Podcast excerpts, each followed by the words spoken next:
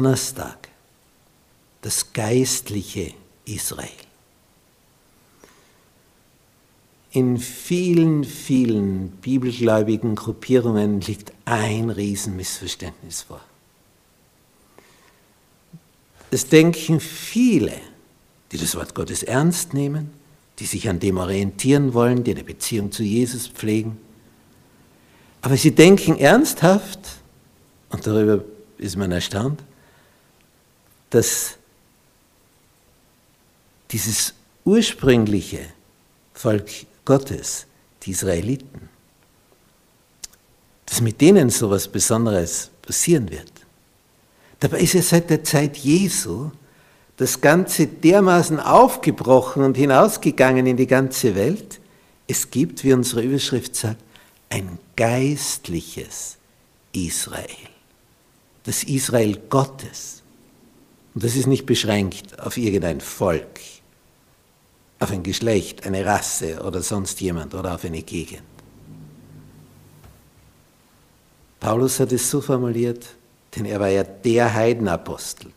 Er ginge zu den Nichtjuden und hat denen klargemacht, ihr, die ihr nicht erwählt wart als heiliges Volk, habt jetzt die große Chance, eingepfropft zu werden in den Ölbaum Israel. Dort wird abgeschnitten und ihr werdet eingepfropft. Was für eine Ehre. Und im Galaterbrief Kapitel 3, Vers 26 bis 28 bringt er das so auf den Punkt, denn ihr seid alle durch den Glauben, also durchs Vertrauen, Gottes Kinder in Christus Jesus. Nicht durchs Blut, durch die Abstammung. Abraham vertraute. Er ist unser Glaubensvater. Und wenn du vertraust, bist du Abrahams Same. Und wenn du ihm nicht vertraust, hilft dir es nicht, wenn du blutsverwandt bist, wenn du nicht den Glauben hast, das Vertrauen hast. Ihr seid alle durch den Glauben durch das Vertrauen zu Gott, Gottes Kinder in Christus Jesus. Denn ihr alle, die ihr auf Christus getauft seid, habt Christus angezogen. Schöne Formulierung. Hier ist nicht Jude noch Grieche, hier ist nicht Sklave noch Freier, hier ist nicht Mann noch Frau, ihr seid allesamt einer in Christus Jesus. In Christus Jesus in dieser Beziehung, in dieser Liebesbeziehung, in dieser Vertrauensbeziehung, in dieser Ehebeziehung. So intim ist das Ganze, so eng. Nur du, nur dich will ich. Und dann im Vers 29, gehört ihr aber Christus an, so seid ihr ja Abrahams Kinder. Und nach der Verheißung Erben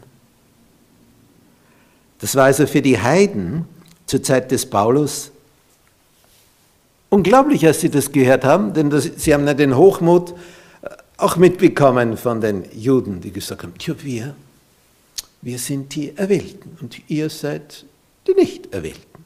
Wir sind die Beschnittenen und ihr seid die Unbeschnittenen. Und Paulus macht klar, es geht um die Beschneidung des Herzens.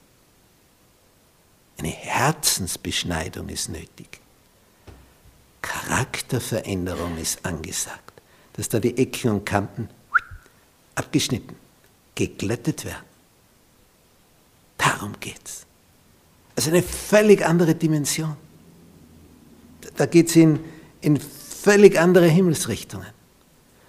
Und was Paulus dafür gekämpft hat. Und wie viel Feindschaft er deswegen erfahren hat. Du bist zu Heiden gegangen. Hast denen gesagt, sie sind auch Erben. Ja, bist du noch zu retten? Du kannst doch nicht die ins Boot holen. Es war Auftrag seines Meisters. Paulus hat das getan, was Gott ihm gesagt hat. Er hat ihm gesagt, lass die, lass die hier, die Juden. Ich will dich in die Ferne zu den Heiden senden. Also das bei seiner Verhaftung im, Jerusalemer Tempelplatz gesagt hat, da war was los. Also wenn nicht die Römer eingegriffen hätten, die hätten ihn dort zerfetzt. Wegen dieses Satzes. Ich will dich in die Ferne zu den Heiden senden. Was für ein Vorrecht, durch den Glauben, durchs Vertrauen dabei zu sein.